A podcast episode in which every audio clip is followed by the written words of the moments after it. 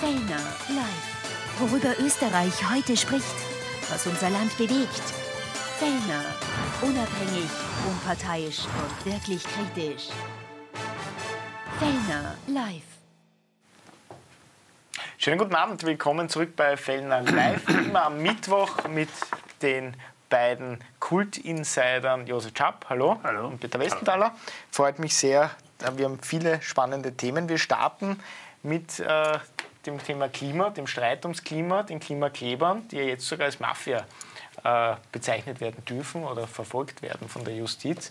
Geht das jetzt schon zu weit, dass man sagt, das ist eine Klimamafia oder trifft es das eher auf den Punkt? Ja, das ist eine Verharmlosung der Mafia, würde ich mal sagen. Das ist eine kriminelle Organisation mit viel Toten, Drogen, Prostitution. Das ist, glaube ich, das trifft es nicht. Aber dass das lästig ist und dass das kontraproduktiv ist, das sollte sich bei denen schon langsam herumgesprochen haben. Ich selber war Opfer mal von so einer Aktion, allerdings nicht mit Kleben, sondern nur mit Hinstellen und Schauen. Und, und da transparent natürlich haben. Ne? Und dann mit freundlich lächelnden Polizisten, die gewusst haben, in zehn Minuten ist der Spuk vorbei und das war erledigt. Aber im Prinzip ist es ein berechtigtes Thema, dass das beim, ich glaube, beim Al-Shabair, diese Klimakonferenz da in der Wüste äh, stattfindet, ist ein bisschen lächerlich bei in einem Erdöl produzierenden Land, ja, Gas produzierenden Land. Also Schwerpunkt fossile Energie machen die äh, eine, die Weltkonferenz äh, zum Klimawandel, das ist eine Lachnummer. Also das finde ich, das ist, das ist unfassbar, warum das ausgerechnet dort sein muss. Aber der wird wahrscheinlich gesagt haben, da lässt er ein bisschen was springen.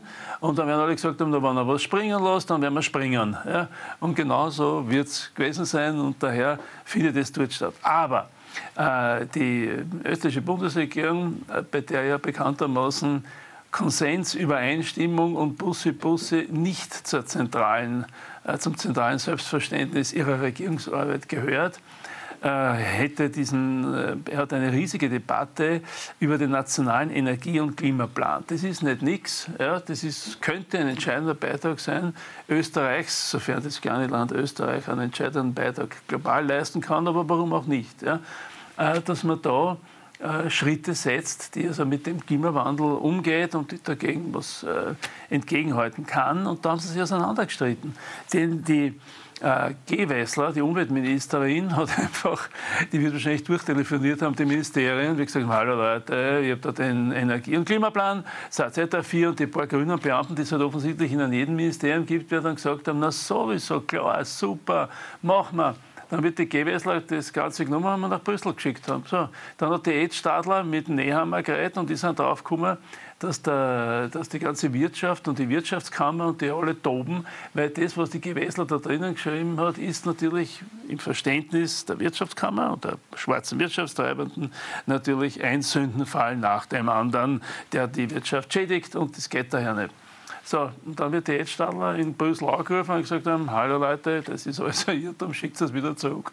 Die in Brüssel werden glauben, wir sind gegen die Wand gelaufen. Ja, ich meine, einen nationalen Energie- und Klimaplan geht man davon aus, dass der gründlichst erörtert, bearbeitet wird, dass der auch auf eine Zustimmung der Bevölkerung stoßen soll und dass der dann in der Regierung auf Konsens, und zwar in der Regierung, nicht nur auf Beamten, ich sage nur unter Anführungszeichen, die Beamten sind ja oft äh, fast so mächtig wie Regierungsmitglied, aber trotzdem. Und dann fangen die zum Streiten an. So, was kann das sein? Es kann sein, dass erstens die ÖVP eine Absprungbasis sucht und sagt, na, Leute, das war jetzt ganz günstig, beenden wir die ganze Koalition, das ist eh nichts mehr ist eine Möglichkeit. Die Gewessler hat das erkannt und hat sich gar nicht auf eine Eskalation mit der ÖVP eingelassen. Die hat einfach ganz milde gesagt, das ist halt einfach nicht zielführend. Und dann hat es weitergeschlafen. Also das, finde ich, ist ganz eine beachtliche Reaktion gewesen. So, ist eine Möglichkeit, dass es in diese Richtung geht. Und äh, die anderen Möglichkeiten äh, sind, dass die im Streit miteinander versuchen, jetzt die, ihre Claims abzustecken. Es ist halt ein bisschen ein Vorwahlkampf. Es, früher hätte ich gesagt, es geht nichts mehr. Was soll das alles noch? Ja. Da reden wir dann nachher eh drüber, da war jetzt viel dabei, aber vielleicht noch einmal einen Schritt Freitag äh, ja. zu, zurück, zurückkommend zu den Klimaklebern, ja, die ja derzeit die öffentliche Diskussion sehr stark dominieren, muss man sagen. Ähm, Mehrheit sieht das natürlich kritisch, naturgemäß. Äh, dennoch, äh, die als Mafia einzustufen oder nach dem Mafia-Paragraphen gegen sie vorzugehen, Geht das zu weit oder ist es sogar richtig, dass man jetzt einmal harte Maßnahmen also Ich glaube, der, der, Ausdruck Klimaterroristen war sogar noch schlimmer wie Mafia. Meine, das ist jetzt eine Geschmackssache. Was ist jetzt schlimmer, Terroristen, Mafia? Das ist mir auch wurscht. Tatsache ist, dass das Menschen sind, die nicht alle Tassen im Schrank haben, dass die die Gesellschaft und die Gemeinschaft äh, behindern, stören, an ihrem Fortkommen, an ihr, zu ihren Arbeitsplätzen zu kommen, dass sie die Einsatzwegen nicht durchkommen, dass Menschen äh, einfach gefährdet werden durch diese Leute und daher gehören sie massiv bekämpft. Und mir ist alles recht, was denen im Moment jetzt einfällt, wenn das, wenn das der Mafia-Paragraph ist, gerne. Wenn das die Staatsanwaltschaft genug erklären kann und meint, das ist ja die Bildung einer kriminellen Organisation, dann wird da schon was dran sein. Ich bin kein Jurist, aber die Staatsanwaltschaft soll es einfach probieren. Ich hoffe, sie hat genug Argumente. Wundern tut es mir in dieser Republik nicht, weil wir sind eine Republik der Kleber. Nicht? Der, die Minister kleben an ihren Ministersessel am Paulusplatz, der Sobotka klebt an seinen Sessel im Parlament als Parlamentspräsident. Warum sollen da nicht ein paar versprengte Kleber auch dort kleben, wobei es im Moment ein bisschen schwierig ist, ähm, bei einem halben Meter Tiefschnee sich anzukleben, den wir übrigens jetzt auch bald in der Stadt haben werden. Ähm, was ich sehe, und ich möchte das jetzt ein bisschen auf eine andere äh, Ebene erhöhen, diese ganze, das ganze Narrativ geht im Moment im wahrsten Sinne des Wortes Boden oder Skifahren oder versinkt im Schnee. Jetzt erklären sie uns schon seit, seit Jahren, wir verglühen alle. Perfekt. Also wir rennen alle herum äh, mit, mit, mit, mit, mit der Gefahr, jetzt äh, von heute auf morgen plötzlich weg zu sein, wenn wir verglühen. Jetzt haben wir den strengsten äh, Winter im Dezember, ich glaube seit Jahrzehnten. So etwas hat es überhaupt, kann mich nicht erinnern, dass wir so viel Schnee und so viel Kälte im Dezember eigentlich hatten. Man hat sogar die Fußballmeisterschaft verlängert, jetzt, weil in den letzten Jahren im Dezember nie Schnee war. So, und das Einzige, was im Moment brennt, ist nicht die Erde und nicht wir, sondern die Gehirne dieser Umweltaktivisten.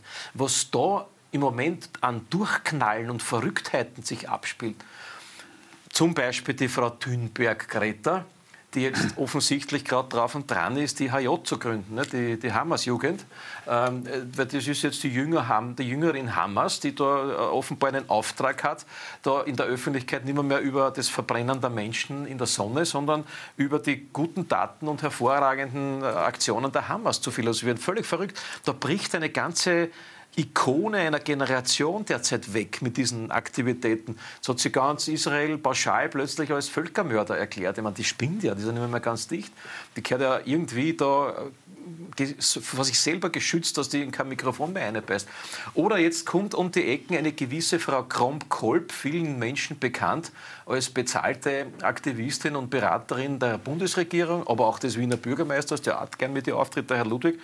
Und die schreibt in einer, in einer der größten Tageszeitungen des Landes ungestraft, dass alle eigentlich, die den Klimaschutz nicht ernst nehmen, kehren vor das Kriegstribunal in Den Haag gestellt und dort ver verurteilt und verhaftet. Das muss man sich mal alles tun. Also nicht die, die, Erde brennt, sondern die Hirne brennen durch von diesen Menschen. Die braucht echte psychologische Betreuung. Die Frau, wer die jetzt noch ernst nimmt, die schreibt eine Kolumne, man kann sich da darin sagen, in der Kronenzeitung, wo sie darauf, dazu auffordert, dass Unternehmer, Politiker und wer sonst noch, eigentlich jeder, wir alle, die nicht Klimaschützen und den Klimaschutz nicht vor sich hertragen und ernst nehmen, vor das Den Haager Kriegsgericht gestellt werden, und zwar wegen, äh, dem, wegen des Deliktes Ökozids. Die haben es ja nicht mehr, mehr alle. Also das ist ja alles nicht mehr normal. Die Frau muss wirklich, die muss wirklich betreut werden. Ich mache mir echte Sorgen um die. Äh, ernst nehmen tut die jedenfalls niemand mehr. Und äh, daher meine ich, diejenigen, äh, die jetzt seit Jahren Denkverbote aussprechen, und Meinungspolizei spielen, dass wenn du nur ja was in Frage stellst, was diese Klimaverrücktheiten anbelangt, und da ist vieles in Frage zu stellen, können wir stundenlang darüber diskutieren, menschengemachter, naturgemachter Klimawandel, können wir lang diskutieren. Aber die, die flippen im Moment komplett aus, weil ihr Narrativ untergeht. Das können sie nicht mehr bedienen, weil jetzt kommen nicht mehr, mehr in die Wüste, jetzt kommen die Eiszeit plötzlich wieder, wie es jeden Winter ist, wenn es kalt ist. Ähm, und sie kommen damit nicht durch. Und der Höhepunkt dieser, dieser Chutzpe ist diese Veranstaltung da in Dubai, wo 70.000 Menschen mit tausenden Flugzeugen, zum Teil Privatflugzeugen, hinfahren, um sie dort von einem Scheich der ein Ölscheich ist, erklären zu lassen, ist ja alles in Ordnung eigentlich, ist alles super. Ich glaube ja, dass das, das ist eine Fake-Geschichte vielleicht ist das, hat das der Kolber inszeniert oder irgendeine Kabaretttruppe, aber wie man die so vorführen kann, diese Umweltaktivisten, dass die da echt alle hinfahren, sich dort am Nasenring durchziehen lassen. Übrigens, wisst ihr, wer die größte Delegation gemessen an der Bevölkerungsdichte hat? Österreich. Österreich. Österreich fährt dorthin mit Katz und Maus, äh, mit Minister, Gewessler, Finanzminister. Der, der Präsident wollte aber den hat der Coronavirus erwischt oder ist er in der Hofburg umgegangen, das steht ja unter Wasser seit heute. Also was ich dort abspiele, ist, aber das ist so verrückt, dass man fast nicht glauben kann, dass das ernst gemeint ist. Im Moment enttarnt und entlarvt sich diese ganze Klimablasen als das, was sie ist, nämlich als ein Haufen aufgeschreckter Verrückter, die Menschen einsperren will, die plötzlich auf andere politische Felder, siehe Thunberg, Hamas, äh, Israel geht und die dort in Wahrheit ihren Untergang zelebriert, weil kein Mensch nimmt die mehr ernst nach, der, nach, dieser, nach diesem Get-Together da in Dubai äh, in den Arabischen Emiraten. Ich finde es lustig. Es ist so ein bisschen der Spaßhöhepunkt des Jahres. Ist es eine Klimahysterie, die da derzeit herrscht? Naja, es ist, wie soll man sagen, dahinter steckt meiner Meinung nach unter anderem auch die Atomlobby, dass es sagen wir, emotioneller, manchmal auch hysterischer ist. Ja.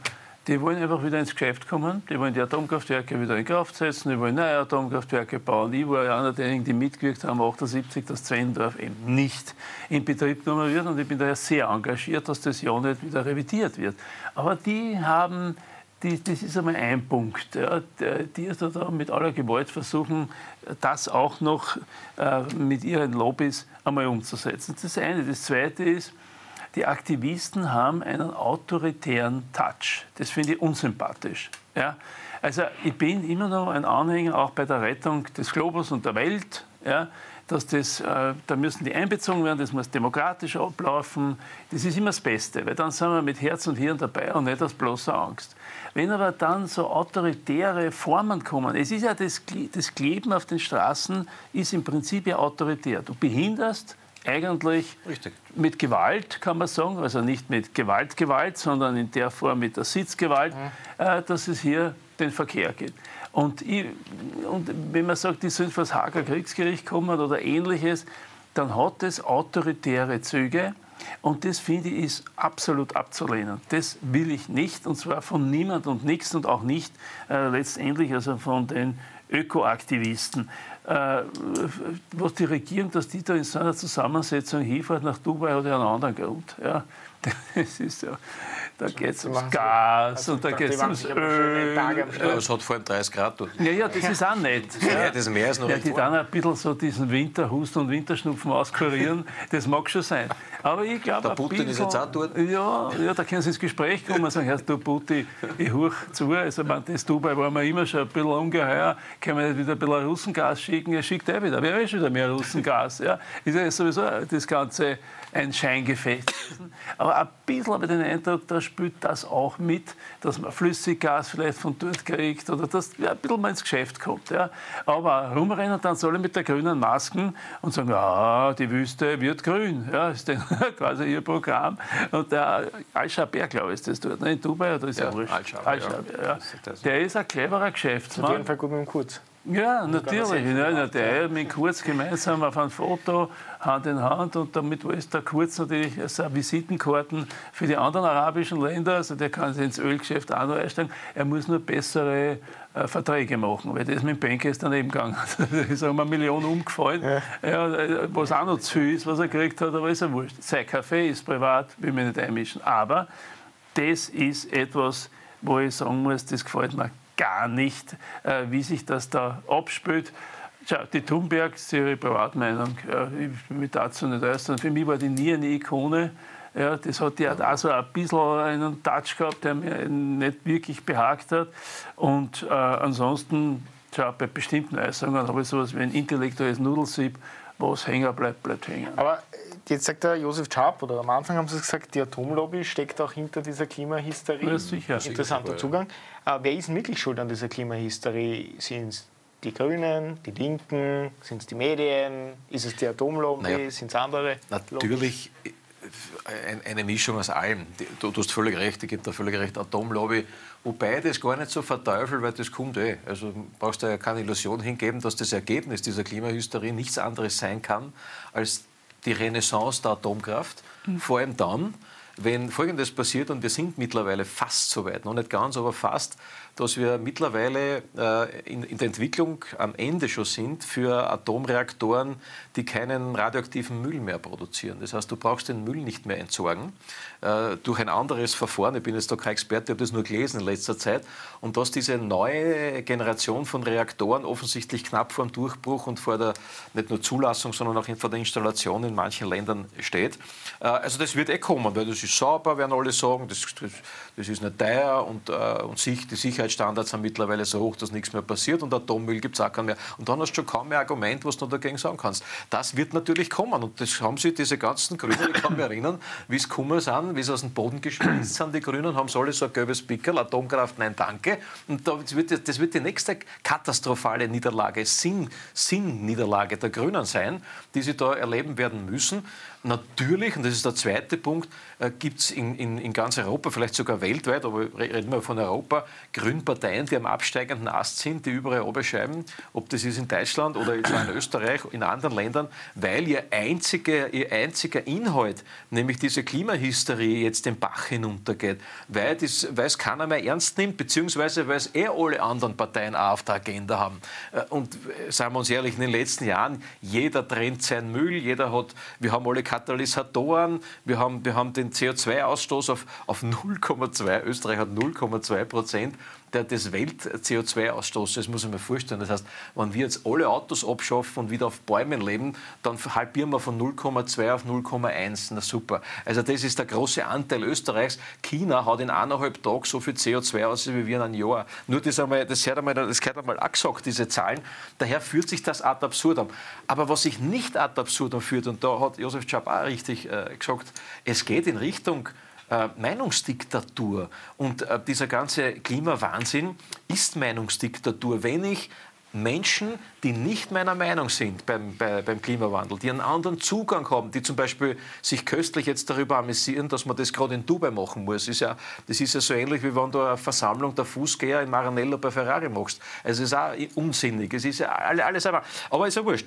Äh, das führt sich gerade selbst ad absurdum, diese ganze Klima Lüge ist ein bisschen übertrieben, aber sie, sie, man sieht es ja jetzt auch am, am, an, den, an, den, aktuellen Wetterereignissen, äh, dass das alles ein, ein ziemlicher Unsinn ist, fühlt sich halt absurd an. Aber das ist ja nicht der, die einzige Meinungspolizei, die Denkverbote ausspricht. Wir sind in einer ganzen Reihe, und, und das möchte ich auch gerne einmal diskutieren, in einer ganzen Folge von, von Meinungspolizei und Denkverbote. Das hat begonnen eben mit dieser Klimawahnsinn, haben wir jetzt schon diskutiert. Dann kam Corona, und um Gottes Willen, das haben wir schon wieder fast vergessen was, was mit Menschen, mit Schwurblern, mit, mit, was mit denen alles, wo die alle hingestellt worden sind, als Rechtsextremisten, als Nazis, als Irre, als Dodeln, als Corona-Wahnsinnige hat man es hingestellt.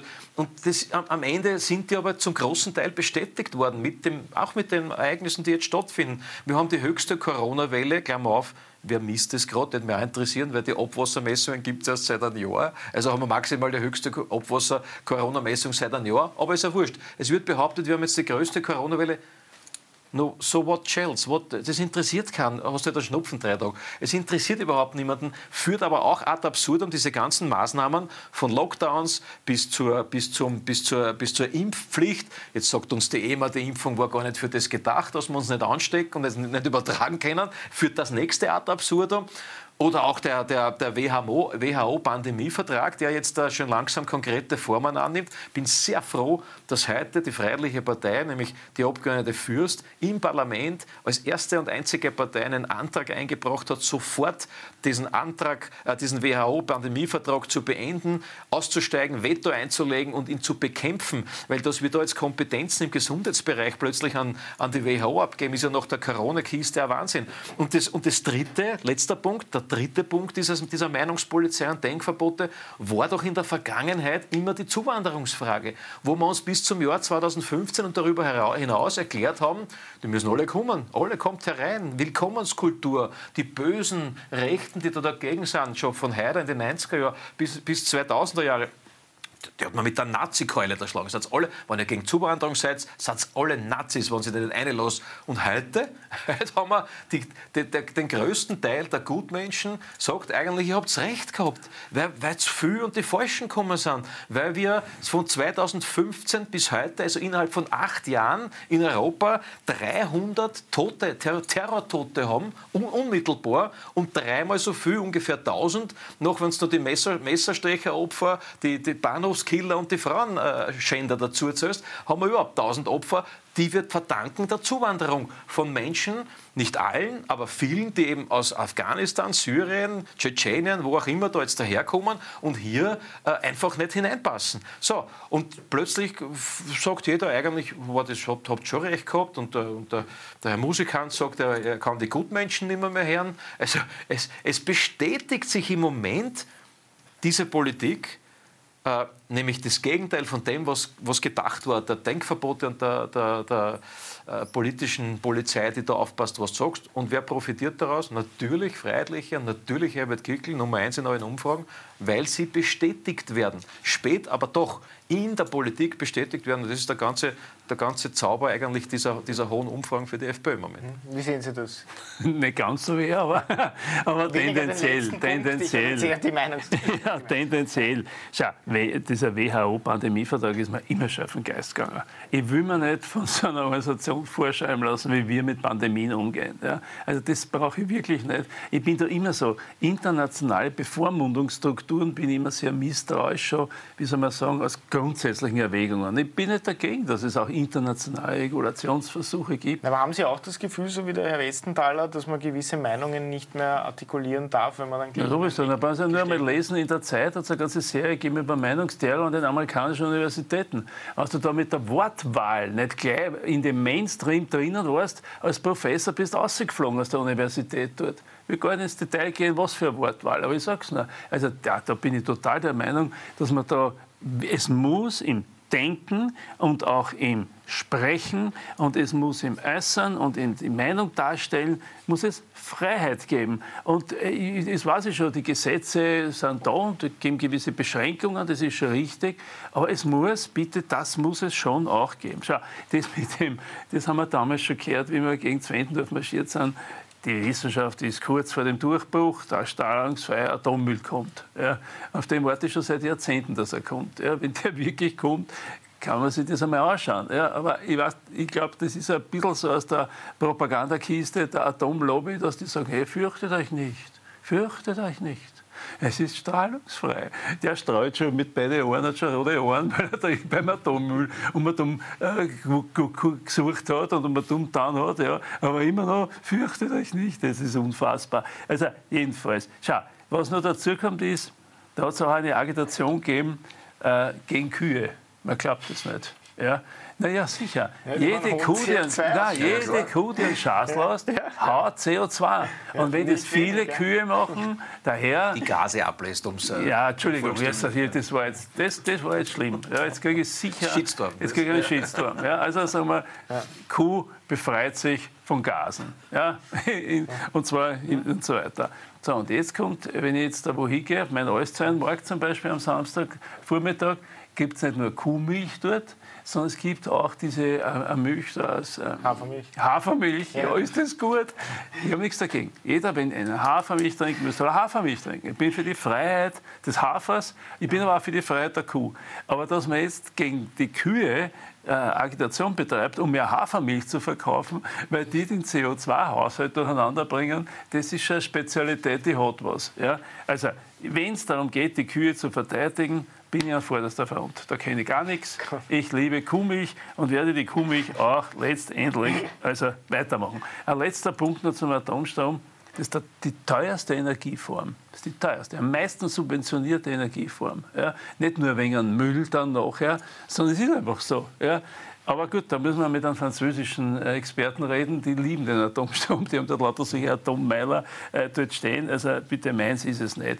Also ich bin gegen eine Biedermeier, Belebung einer, eines neuen Biedermeiers. Ich möchte eine freie Gesellschaft haben. Ich habe übrigens ein Thema noch ganz kurz noch vergessen. Wenn wir jetzt diese Themen aufgezählt haben, wo die Meinungspolizei und wo es Denkverbote gibt, haben wir gesagt Klima, Corona, Zuwanderung. Es hat sich gestern im Parlament, oder vorgestern war es, glaube ich, herausgestellt, dass jetzt plötzlich auch alle die Recht gehabt haben, die seit Monaten, vielleicht sogar Jahren vor der Abschaffung des Bargelds warnen. Da hat man sich immer gesagt, das kommt nicht, das wird nie kommen. Jetzt setzt sie, das muss ich alles einmal vorstellen, fast verborgen von der Öffentlichkeit, kann man aber in den Protokollen des Parlaments nachlesen.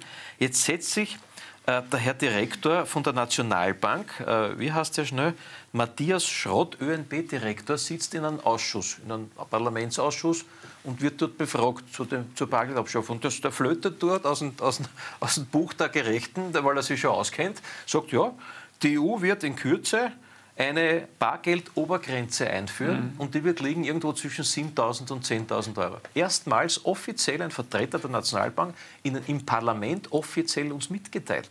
Das heißt, auch da sind die ganzen Bargeldschwurbler, die davor warnen, am besten Weg bestätigt zu werden.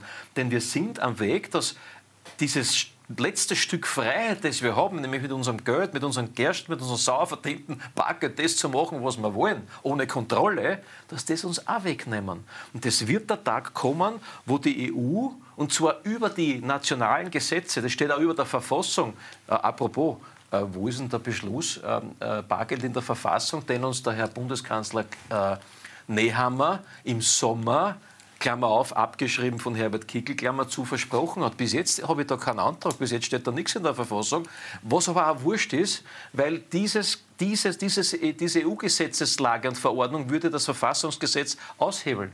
Die können das einfach verordnen auf EU-Ebene und sagen, so, wir machen jetzt in der ganzen Europäischen Union eine Obergrenze von 7.000 Euro, mehr darf keiner mehr Bargeld haben. Na wunderbar, auf dem Weg sind wir. Der nächste Schritt ist dann, naja, 7.000 brauchen wir eigentlich auch nicht, hat eh das ein Kartel und ein paar, ein paar Plastikmünzen vielleicht. Also schaffen wir das Bargeld wirklich ab. Skandalös, wir werden jeden Tag unserer Freiheitsrechte beraubt. Und es wird Zeit, dass sich die Menschen Menschen dagegen wehren. Und sie wehren sich. Gott sei Dank auf der Straße mit Demonstrationen. Ist im Moment nicht so einfach bei dem Wetter. Aber sie wehren sich auch bei Wahlen. Das wird ein ganz böses Erwachen werden. Nicht nur für die Regierung in Österreich, die abgewählt werden wird. Da sitzen wir dann morgen bei den neuesten Umfragen. Freue mich schon drauf. Sondern in ganz Europa wird das, das, das, äh, das wird wirklich ein, ein, ein, Wahnsinn werden, wie sie die Menschen dagegen Aber wehren. Bitte, ich muss was ergänzen. Es geht um die Kontrolle, da hast du recht. Ja? Weil was elektronisch dauernd abläuft beim Bezahlen, steht unter Kontrolle. Genau. Aber es geht auch darum, dass die Bankenlobby einfach verdienen will dran. Die will dran verdienen. Die, die Abschaffung des Bargelds ja, wie willst du das machen dann? Bei der Zeitung stehen da, weißt ehrlich, deine 2 Euro zahlen willst für den Sonntag, für die Sonntagszeitung, hältst du den Bankomat dann hin. Ja, also das ist einfach lächerlich. Kann aber sehr wenige einkriegen. Ja.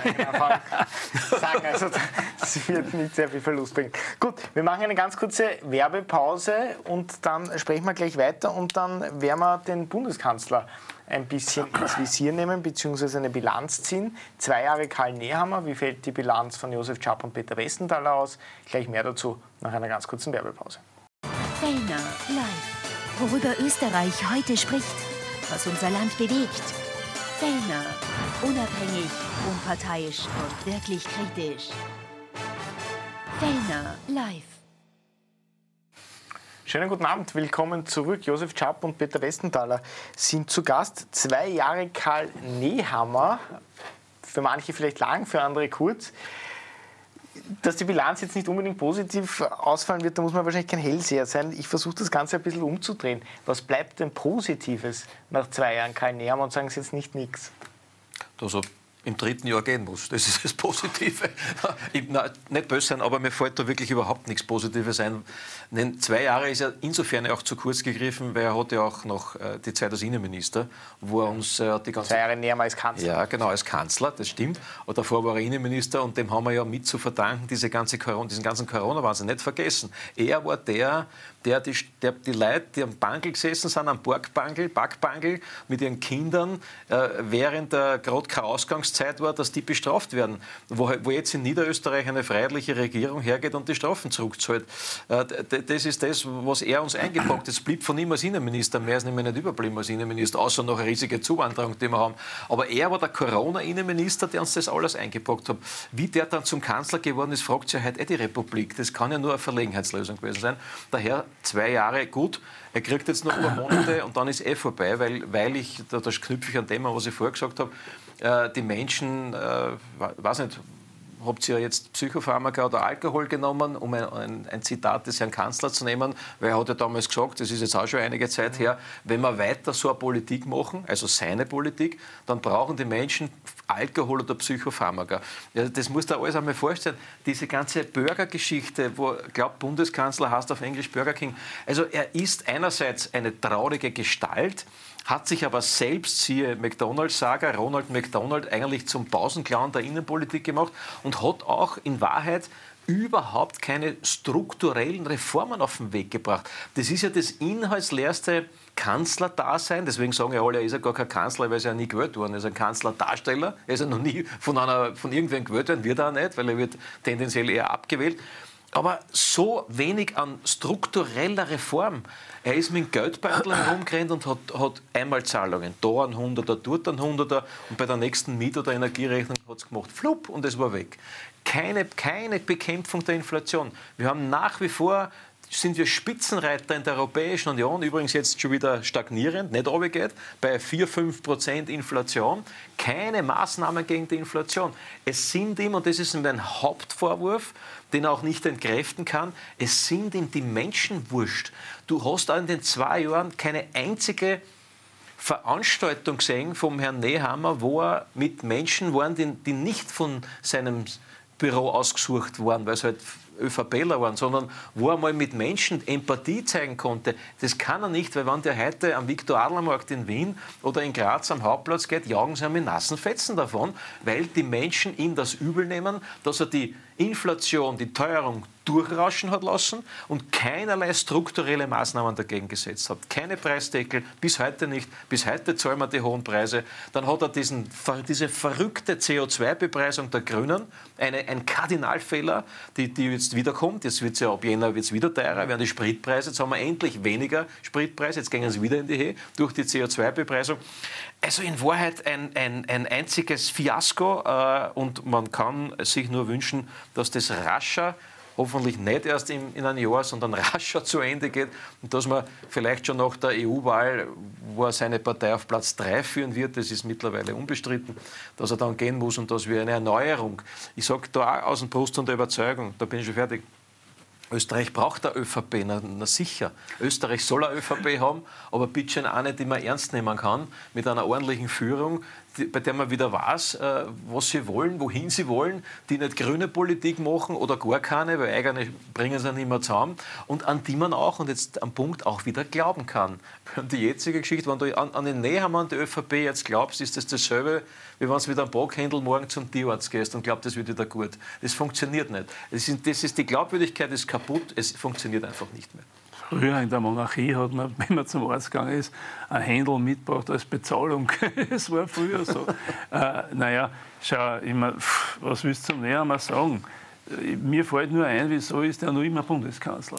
Ja. Ja, weil wenn ich in den Schaltzentralen oder in den Strategiegruppen der ÖVP sitze dann, und, und das alles, was du jetzt in zusammengefasst, komprimiert dargestellt hast, aber quasi immer wieder hört ja, von den Menschen, von Journalisten, von allem, dann ist das abgefrühstückt, äh, Nehammer als Bundeskanzler. Ja.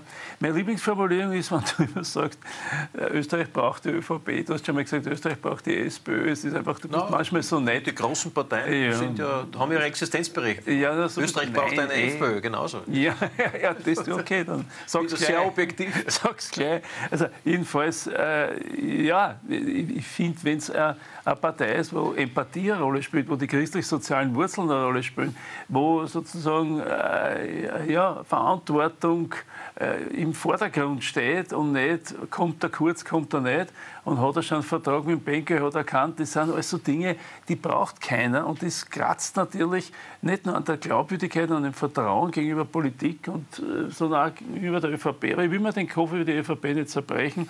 Ich habe schon einmal im Parlament einer den, das Angebot gemacht, wenn sie wollen, reformiere die ÖVP. Das ist kein Problem, ich mich aus mit Parteireformen, ich kann auch bei der ÖVP ein bisschen reformieren. Ja.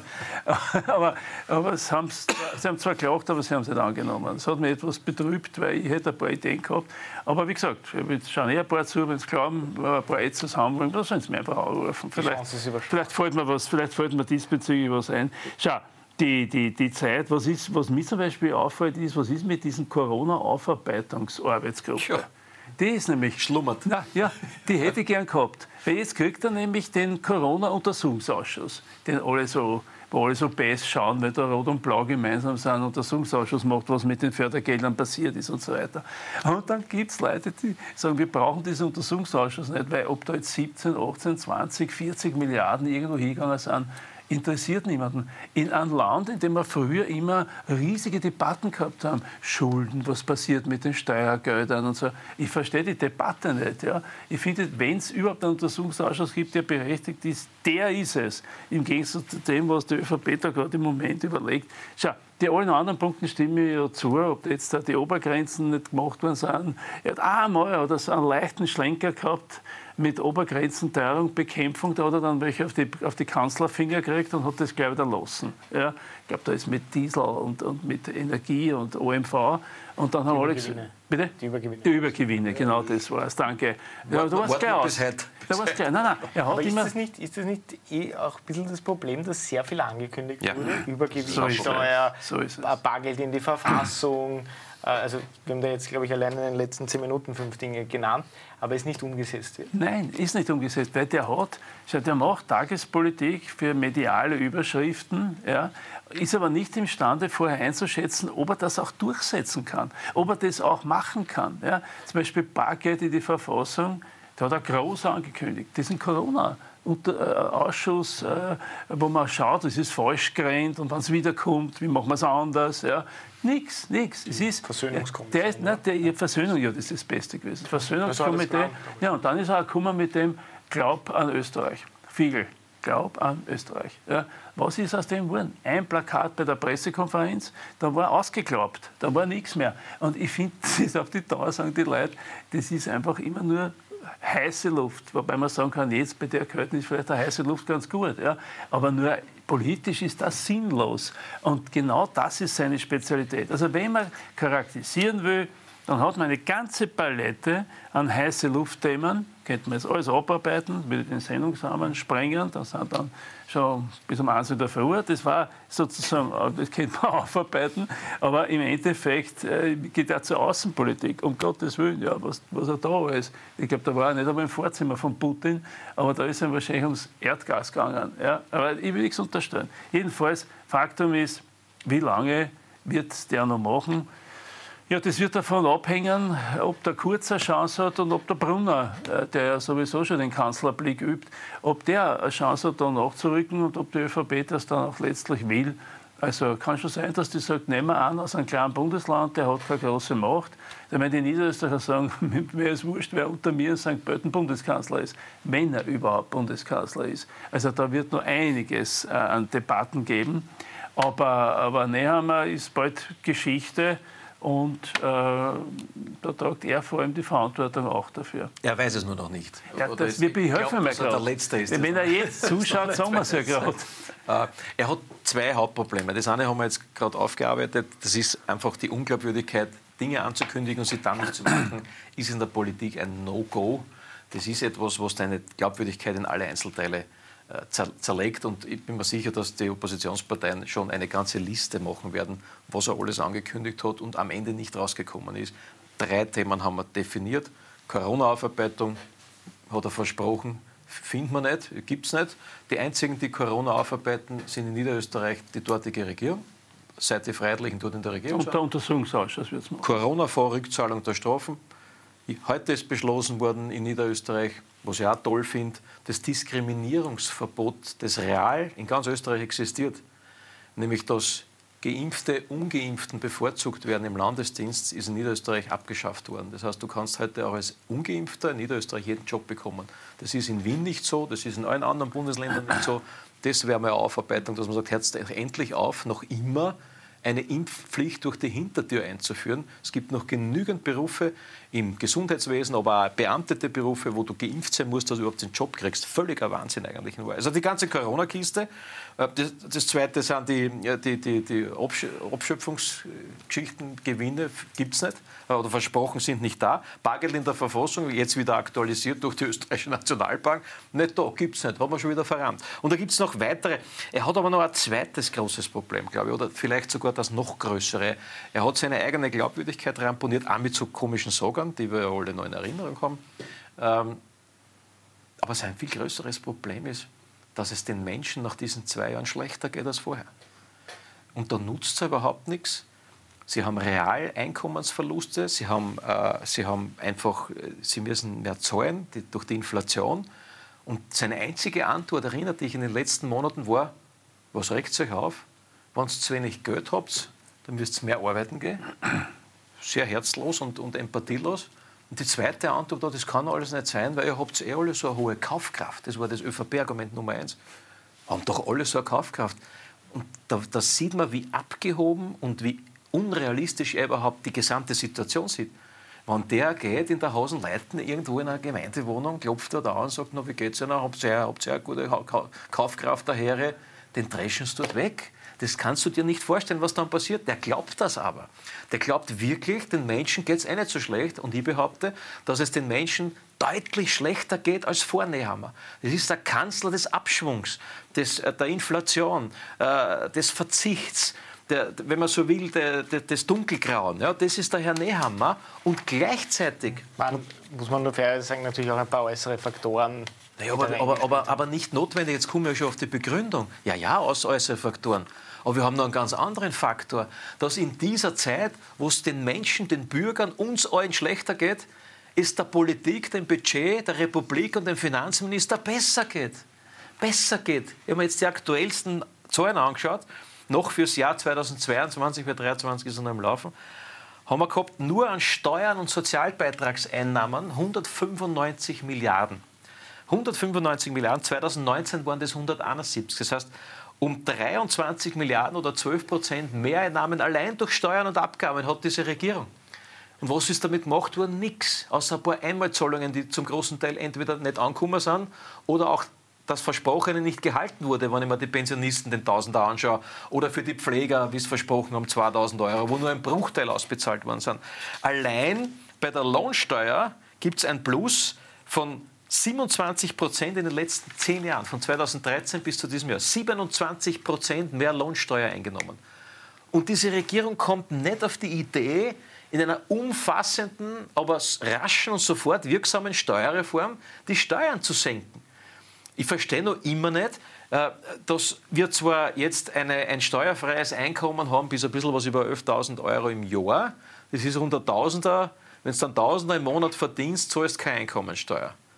Aber warum hat man das nicht schon lange angehoben? Warum sagt man nicht, wir erhöhen das auf 1700 Euro, wir erhöhen das auf 20.000 Euro Freibetrag im Jahr, dass nämlich der untere Mittelstand auch was davon hat, dass die auch strukturell entlastet werden.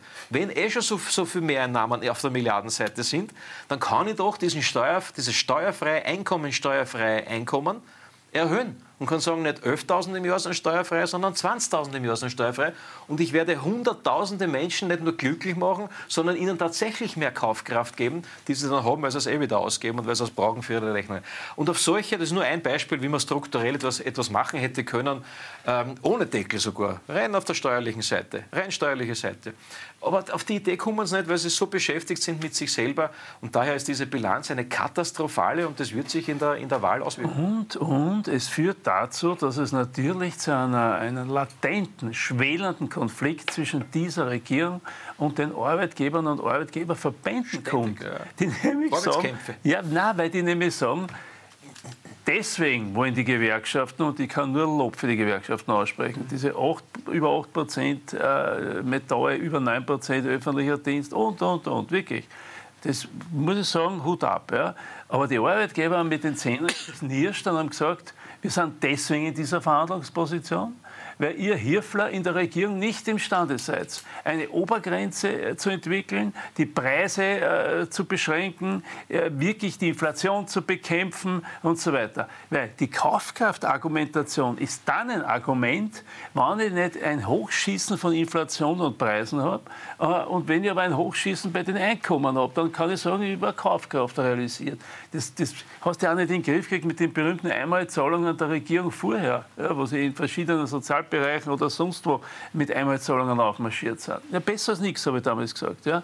Aber jetzt fangen die zum Streiten an, die Arbeitgeberverbände, und die haben sich auch aufgeregt, warum der öffentliche Dienst so viel gekriegt hat, weil dann haben sie müssen auch bei den Metallern mehr geben und so. Also, die, das ist, der hat einfach, der ist unkoordiniert, der versteht das nicht dass man nicht nur bei den Einnahmen ansetzen muss, bei den, bei den Verdiensten, sondern bei den Einkommen, sondern natürlich auch bei den Preisen. Und das natürlich deckeln muss, aber das ist nicht seine Philosophie. Der ist ein Liberaler, der sagt, die Preise sollen frei sein und nur freie Preise sind echte Preise. Na gut, dann hat er es. Jetzt wird in der ÖVP schon gemunkelt, dass, äh, obwohl Karl Nehammer bei der nächsten Wahl wahrscheinlich nicht Erster wird, wenn man zumindest in Umfragen glaubt, die ÖVP doch den Kanzler stellen könnte. Da wird immer wieder das Kärntner Modell gebracht. Damals Zernato als dritter Landeshauptmann geworden mit den Stimmen der anderen Parteien, um damals Jörg Haider als FPÖ-Landeshauptmann zu verhindern. Und die ÖVP sagt, na, so ein ähnliches Spiel könnte man ja wieder machen.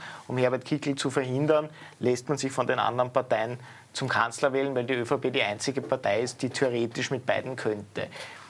Sehen Sie das als realistische äh, Option? Ja, weil genau so tickt die ÖVP. Weil die ÖVP sagt sie, okay, die wollen verlieren wir, äh, vor allem mit dem Nehammer. Äh, es gibt zwei Denkschulen in der ÖVP, die einen sagen, Reißleine, neue, neue Führung. Da bin ich tendenziell auch der Meinung, dass das die einzige Chance ist, wie die ÖVP zumindest Richtung weiß ich nicht, 23, 24, 25 Prozent marschieren könnte, wenn sie tatsächlich vielleicht beim Dreikönigstreffen, das ist immer so ein Datum, da passiert immer recht viel, dass sie dort sich besinnt, wie es so schön heißt, mit den drei Königen vielleicht, mit Asche aufs Haupt oder Gold wird es nicht sein, was sie brauchen, aber dass sie sich dort ein bisschen zusammensetzen und überlegen, es ist aussichtslos. Die, die, die Glaubwürdigkeit, die politische Glaubwürdigkeit des amtierenden ÖVP-Vorsitzenden Kanzlers ist so ramponiert, mit dem ist kein Staat mehr zu machen, sagt man. Ähm, das heißt, die, die EU-Wahlen gehen südwärts die Werte, da wird er Dritter. Das ist für, für, für die ÖVP eine, eine, eine Blamage, sondergleichen auch europaweit gesehen, weil sie immer die Nummer eins war. Ähm, ja, das kann man machen. Man kann sehenden Auges in eine Wahl hineingehen und sie verlieren und dann sagen, du wirst schuld und dem nachher austauschen. Oder man ist klug und macht es vorher. Kluge machen es vorher, um die Niederlage zu vermeiden. In der ÖVP sehe ich das im Moment nicht. Jetzt zur Frage zurückkommen ich traue das der ÖVP zu, dass sie jetzt beginnt, mit der Demokratie zu spielen und an den Schrauben, an den Grundfesten der Demokratie zu drehen. Das ist die letzte verzweifelte Aktion einer ÖVP, die, die Dritter wird, zu sagen, so, und wir, wir scharen jetzt, wir schmieden jetzt eine Koalition der Verlierer, um den Stärksten, in dem Fall dann Herbert Kickl, wenn die Umfragen halbwegs stimmen, zu verhindern. Da wünsche ich ihm alles, alles Gute. Das ist, der, das ist dann der Zeitpunkt, und das hat man gesehen in Italien, in anderen Ländern, wo die ÖVP dann nicht mehr, mehr zweistellig ist, sondern in die Einstelligkeit marschiert und die FPÖ Richtung 35, 40 Prozent.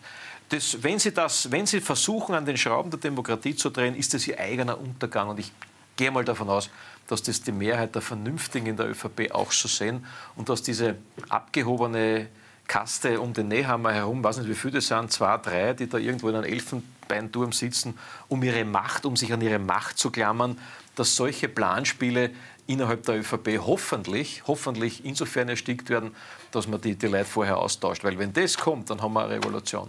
Dann haben, nämlich bei der nächsten Wahl, dann gibt es ein Dreier, laut den aktuellen Umfang geht es ja nicht einmal eine Dreierkoalition im Moment gegen die FPÖ aus, also brauchst du eine Viererkoalition. Und da wünsche ich allen, die das schmieden, alles Gute, Halbwertszeit einer Dreier- oder Viererkoalition, sage ich einmal, fünf bis acht Monate, dann Neuwahlen und dann hast du die FPÖ bei 40 Prozent und geht ohne die FPÖ gar nichts mehr. Weil das Land in Geiselhaft zu nehmen, das Land in eine Demokratiekrise zu führen, nur weil so schlechte Politik machen mehr, mehr Geld wäre, das ist wirklich Bananenrepublik. Könnten Sie sich vorstellen, dass die SPÖ einen drittplatzierten ÖVP-Kanzler unterstützt, um einen Kickel als Kanzler zu verhindern? Wir müssen zuerst einmal darüber reden, welche Person in der ÖVP könnte das sein. Das muss eine Person sein, die glaubwürdig auch eine Koalition mit den Blauen machen würde. Nicht machen muss, hängt da von den Dingen zusammen, die man allfällig ausverhandelt, aber machen würde. Und äh, dann kannst du diese Schüsselvariante unter Umständen überlegen, ja, der dann aus dem dritten Platz plötzlich den, die Kanzlerrolle eingenommen hat.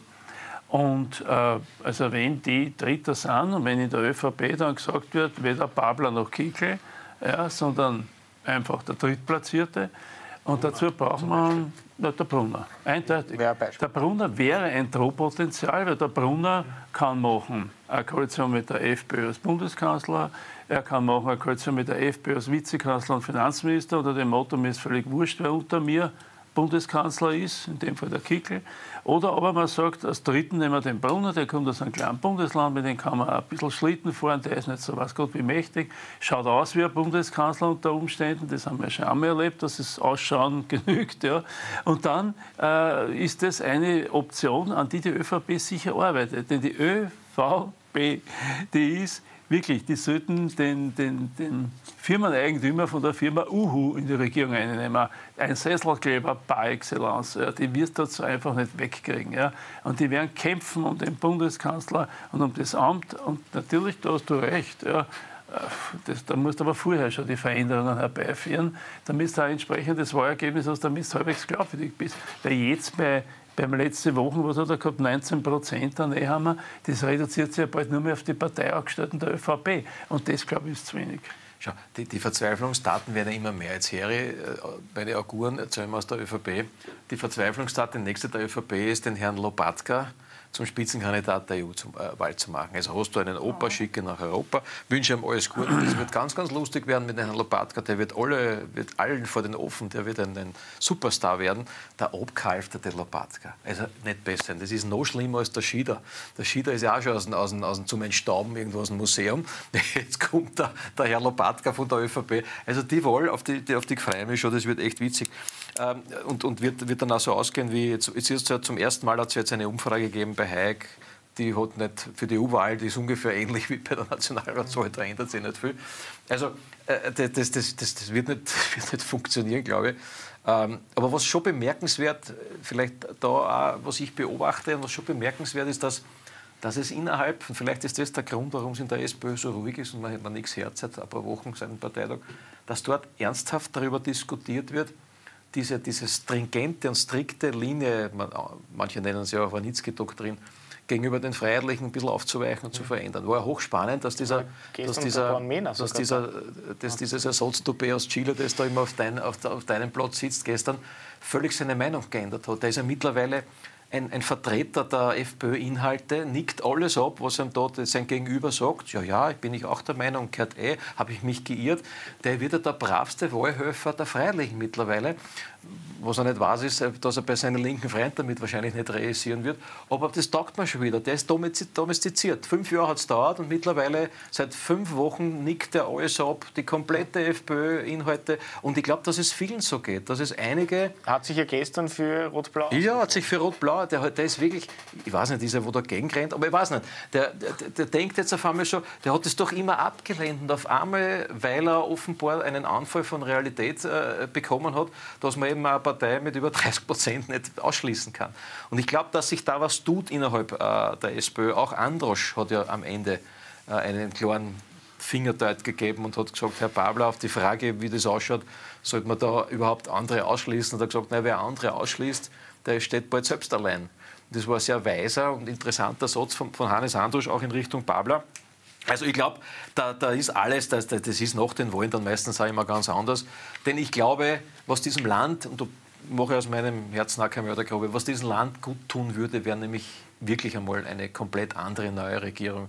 Die ÖVP hat sich in der Regierung gefühlten tausend, letzten tausend Jahren aufgerieben äh, kaputt gemacht. Und du weißt, wie das ist mit Parteien, die zu lange an der Macht sind. Die brauchen einmal ein bisschen Erholung in der Opposition. Und das kann ich mich nicht mehr erinnern. Das ist schon so lange her. daher, daher glaube ich, wenn was Neues, dann schon was wirklich Neues. Und was wirklich Neues wäre in dem Fall einmal durchaus eine, eine Art sozialliberale, äh, blau-rote, rot-blaue, wie immer, äh, äh, Regierung, die dann und das braucht das Land wieder mehr auf, auf menschliche Wärme, Empathie, Sozialpolitik und vor allem auf vernünftiges Wirtschaften. Das wird die, die FPÖ gewährleisten. Da interessiert mich jetzt natürlich Ihre Meinung noch. Ist es überhaupt möglich, eine Koalition SPÖ-FPÖ? Also was möglich ist, ist einmal eine Form von parlamentarischer Zusammenarbeit, weil das war bis jetzt möglich, wird auch weiter so sein. Und beim Untersuchungsausschuss, bei der allfälligen Einsetzung, dann ist das eben rot und blau, weil die anderen das halt nicht machen wollen und sich beeindrucken lassen von dem Schlamm, Schlacht und Untersuchungsausschuss ist nur Schlamm, Schlacht, so ein Quatsch. Ja. Sondern äh, das ist ja die Aufgabe des Parlaments, einmal die Frage zu stellen, was mit den zig Milliarden äh, Corona-Förderung passiert ist und warum man eine eigene Gesellschaft gegründet hat, um Milliarden zu verteilen, ohne dass das Parlament das kontrollieren konnte. Und das ist, glaube ich, eine, eine wichtige Aufgabe und da soll gar nichts herum äh, Schlamm geschlachtet werden. Und natürlich ist es so, dass da in, aus meiner Zeit wir äh, ich, da, ich war richtig stolz darauf, dass ich mit allen Parteien im Parlament Gesprächsebenen gehabt habe, zusammengearbeitet habe, gemeinsame Abstimmungen gemacht habe. Die Studiengebühren haben wir gemeinsam mit der FPÖ damals abgeschafft. Ja. Das war in einer nächtlichen Abstimmung. Das war der Stolz des Schüssel und wir haben es einfach abgeschafft, weil wir es weghaben wollten. Also da gibt es nichts. Da finde ich, das ist einmal ein Punkt. Was die Regierungsarbeiten betreffen, ich kann nicht beurteilen, welche Schnittmengen es gibt. Da muss einmal die Wahlprogramme überhaupt sehen. Ja. Ich bin nur gegen Ausgrenzen, Ausschließen, weil dann meistens werden dann Wählerinnen und Wähler auch gleich ausgegrenzt und ausgeschlossen und das ist ein Blödsinn, weil es muss einmal die SPÖ schauen, dass die möglichst ein, ein gutes Wahlergebnis, ein, möglichst ein Dreier vorne hat, aber da muss man was dafür tun.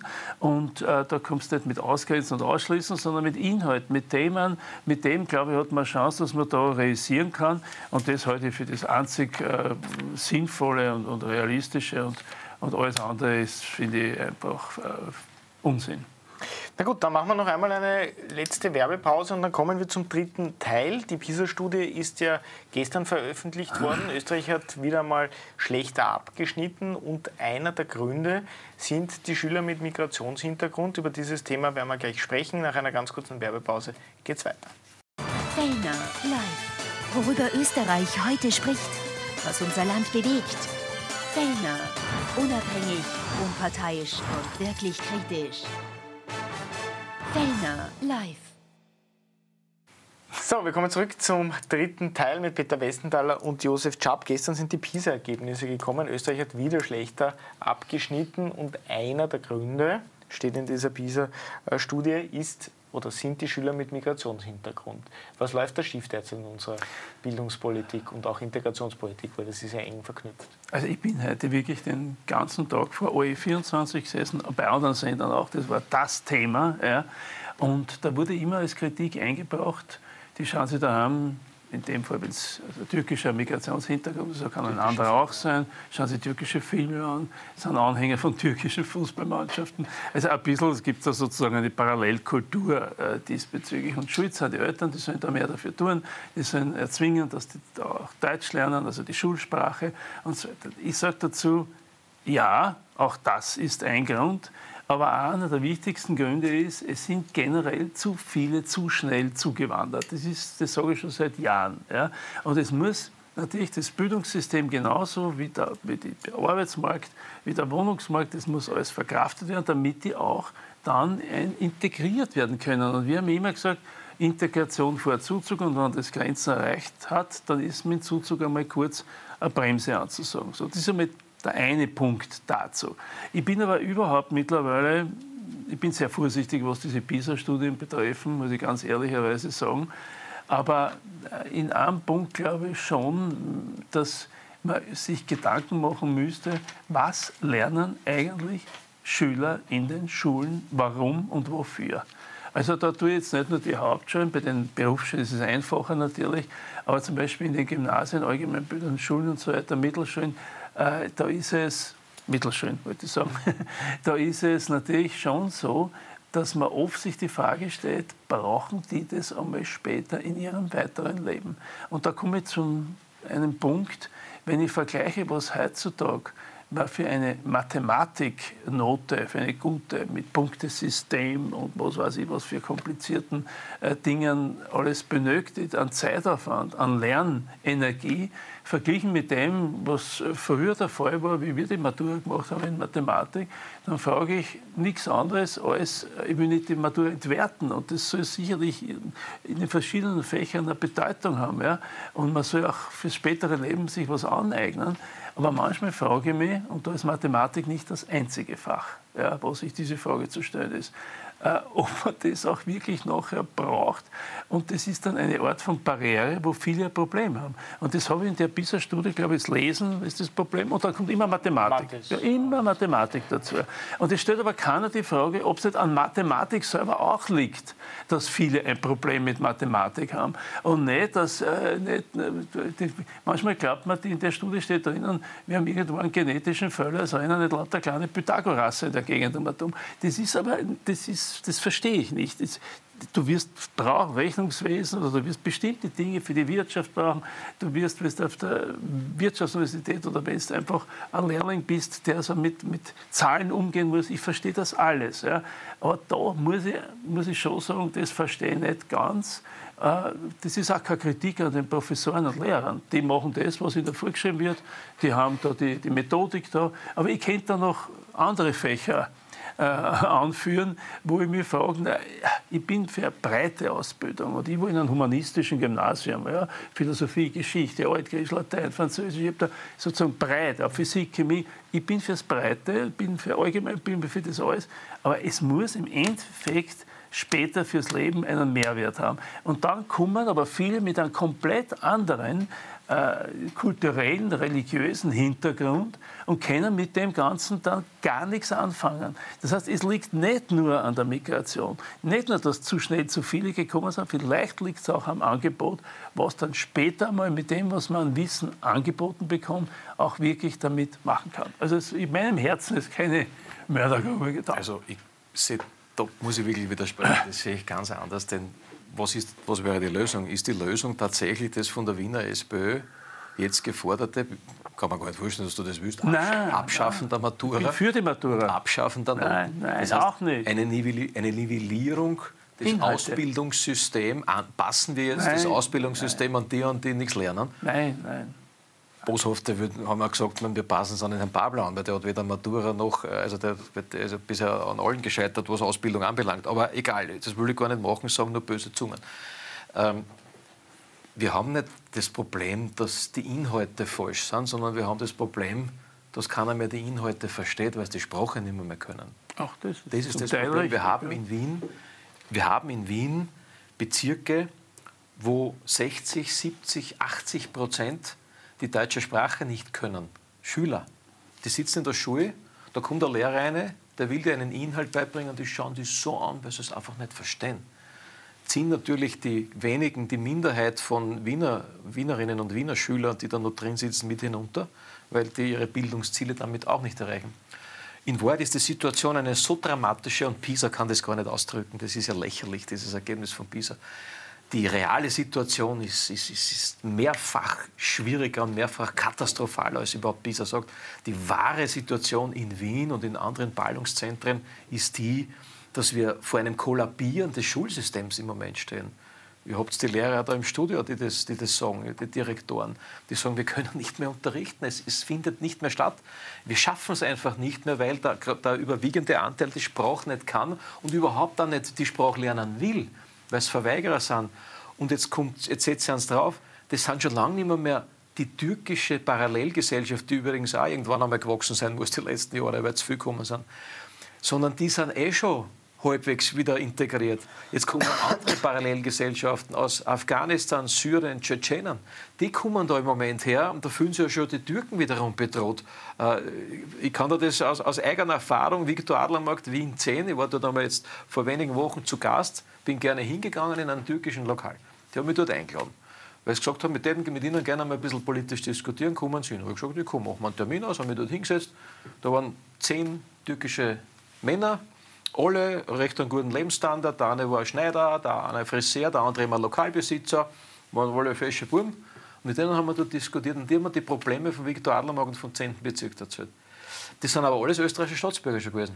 Die haben sich alle schon integriert, die haben alle da einen Job, die verdienen, die haben was aufgebaut. Das sind nicht die bösen, schmuddeligen Migranten, die dann kriminell werden, sondern die haben was geleistet.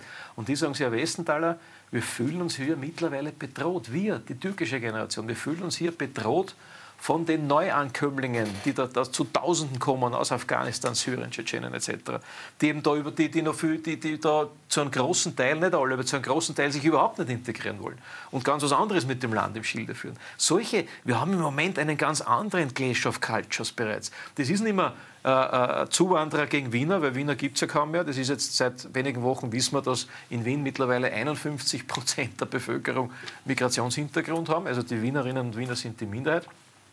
35 Prozent der Bevölkerung von Wien haben keine österreichische Staatsbürgerschaft.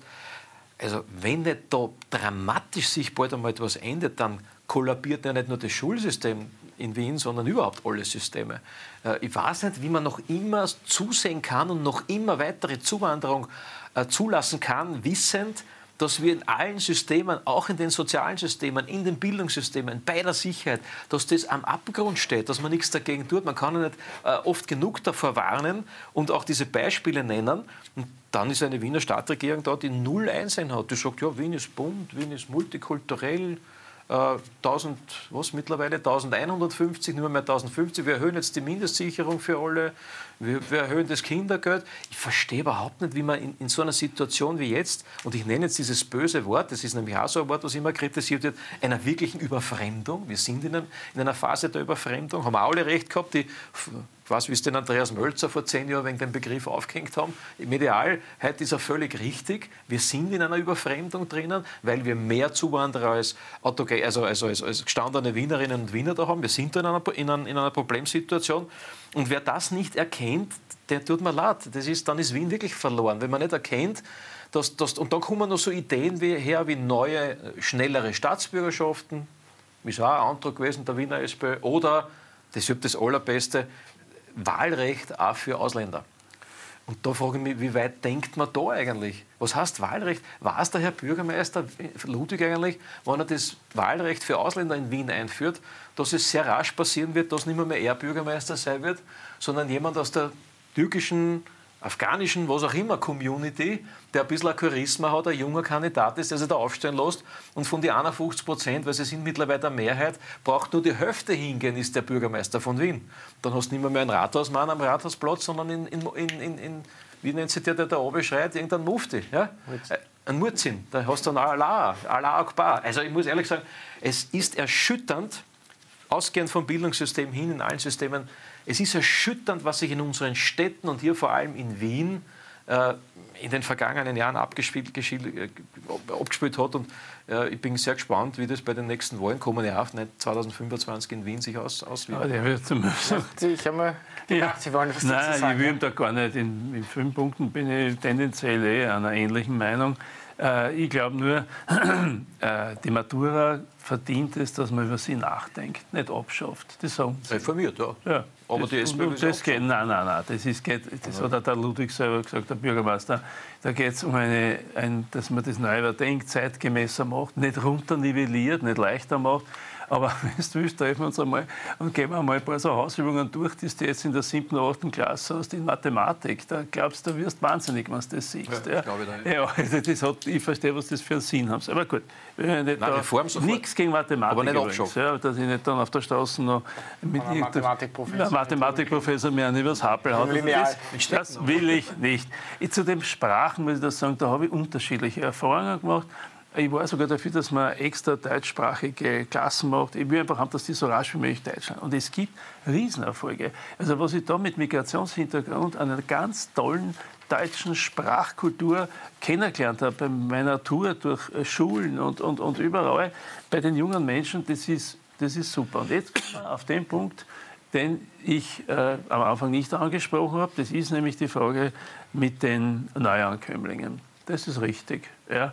Und das sind ferne Kulturen, ferne Regionen. Auch da gibt es welche, die die Integration ehrgeizig schaffen. Ich bin jetzt mit einem afghanischen Taxifahrer gefahren, das war eigentlich ein westlicher Demokrat, der da ist einfach cool. Ja, ist einfach lächerlich. Also ich bin nur gegen diese Verallgemeinerungsbilder, die du eh nicht anwendest, aber da muss man, glaube ich, aufpassen und äh, gerade was also die türkischstämmigen oder mit Migrationshintergrund ausgestatteten äh, Bürger in den Gemeindeparken, die sind dort schon mittlerweile so wie unser ein Ordnungsfaktor und regen sie auf über die aus den fernen Kulturen, die du das Essen aus dem Fenster raushauen. Also nur um ein Beispiel zu sagen, das habe ich in meinem Bezirk einmal letztendlich miterlebt. Schau, äh, ein Wahlrecht gibt es für die EU-Bürger, ja, ich glaube Bezirksebene, äh, zum Beispiel. Ja. Das gibt schon. Ich bin ja, ich bin äh, beim, beim Wahlrecht bin ich ganz, ganz zurückhaltend. Das muss einmal gibt es nur, wenn es an die Staatsbürgerschaft gekoppelt ist.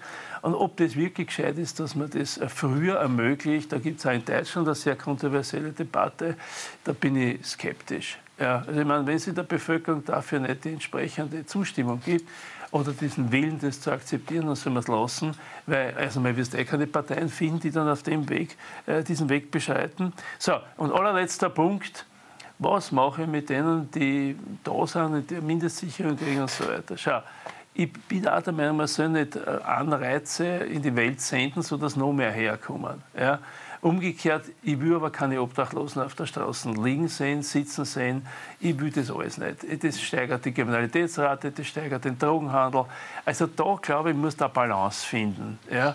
Wir haben nichts zum Verschenken, ja? aber zu, dass man wirklich riskiert, dass dann im Endeffekt da ein ganz, eine ganz üble Struktur entsteht. Für das bin ich definitiv nicht, weil die Sicherheit der Bürgerinnen und Bürger ist mir ganz wichtig. Bitte? Wenn man die Mindestsicherung Na, wenn man denen zum Beispiel, wenn man sagt, weißt was, haut über die Häuser, ja, schau, dass da irgendwie entweder putzt die und wenn es die nicht putzt, dann schau, dass du irgendwie zu Geld kommst. Nur da kann es da passieren, dass du dann ein Problem kriegst von der Kriminalität her, von der Obdachlosigkeit her, von den Drogen und von allem. Ja. Damit sage ich nicht, das, dass wir nicht dafür sorgen müssen, dass die alle nicht angeschoben werden und dass die nicht alle eingefangen werden, wenn sie das machen. Ja? Aber man muss da das mit Gefühl machen, weil die Sicherheit der Bürgerinnen und Bürger ist das oberste Gebot. Aber es ist ja, Politik spielt sich ja auch sehr viel in Symboliken ab. Und, und, in, in, und wenn du jetzt als armer Flüchtling, ich sage das nicht verhöhnen, sondern ernsthaft irgendwo in einer Flüchtlingslager sitzt, in Nordafrika oder in der Türkei irgendwo, und überlegst da jetzt, wo gehst du hin Europa. Du willst nach Europa, versuchst, irgendeine der legalen Fluchtrouten der SPÖ zu benutzen, um es einmal so zu sagen, weil die werden ja auch eingeladen durch solche Aussagen. Na, dann schaust du dir die Länder an und dann wirst du mit Sicherheit nicht nach Ungarn gehen. Warum? Wenn ich nach Ungarn gehe, dort kriege ich nichts. Dort kriege ich eine Decke, einen Anorak, ähm, wenn es kalt ist. Äh, also da wird schon darauf geschaut, dass es keine Obdachlosen gibt, so ist es nicht. Und dort, der hat halt im letzten Jahr 40 Asylanträge gehabt. Geht er ein Land weiter nach Österreich, sieht er, Mindestsicherung in Wien, 1050 jetzt erhöht. Nach einer gewissen Zeit ein Klimabonus, nach einer gewissen Zeit Familienbeihilfe, Kinderbeihilfe.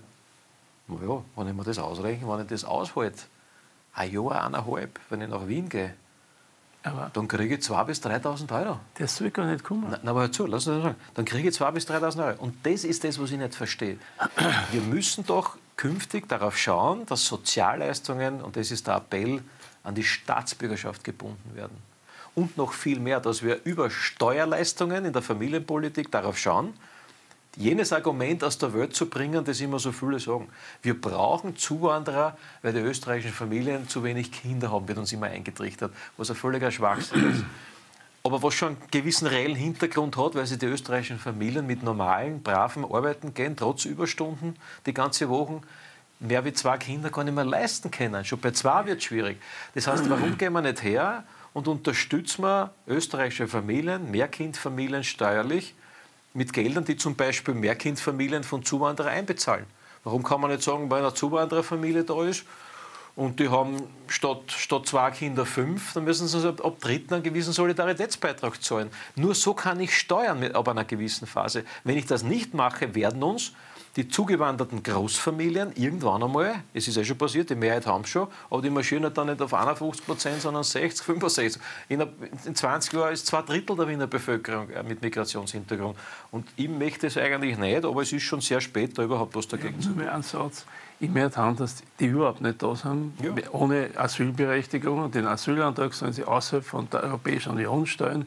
Und es sind schon 18 Länder Fest dafür. Es sind schon 18 Länder dafür, dass man das so macht und verantwortlich für diese ganze Zuwanderungsgeschichte ist einmal die Bundesregierung, um das irgendwie auch festzustellen. Also das ist wichtig, dass das außerhalb der Europäischen Union letztendlich gestellt wird. Und legale Fluchtrouten gibt es nicht. Das ist eine Wortschöpfung, mit der kann ich nichts auffangen. Meine Herren, vielen Dank. Für heute sind wir am Ende angelangt. War sehr, sehr spannend. Aber die gute Nachricht ist, es ist noch nicht vorbei. Für heute ist es vorbei. Aber morgen sind Josef Schapp und Peter Westenthaler wieder zu Gast im Studio. Dann haben wir die aktuelle Umfrage der Lasersfeld-Gesellschaft. Die werden wir dann wieder in unserem Wahlbarometer analysieren und uns die Daten genau anschauen. Wird sehr, sehr spannend. Letzte Woche hat die FPÖ ordentlich zugelegt. Die Frage ist, hält dieser Trend an? Aber Mehr morgen dazu beim großen Wahlbarometer dann wieder ab 21 Uhr hier mit der Umfrage auf OE24 TV. Und jetzt geht es hier gleich weiter, kurze Werbepause und dann gibt es die aktuellen Nachrichten des Tages.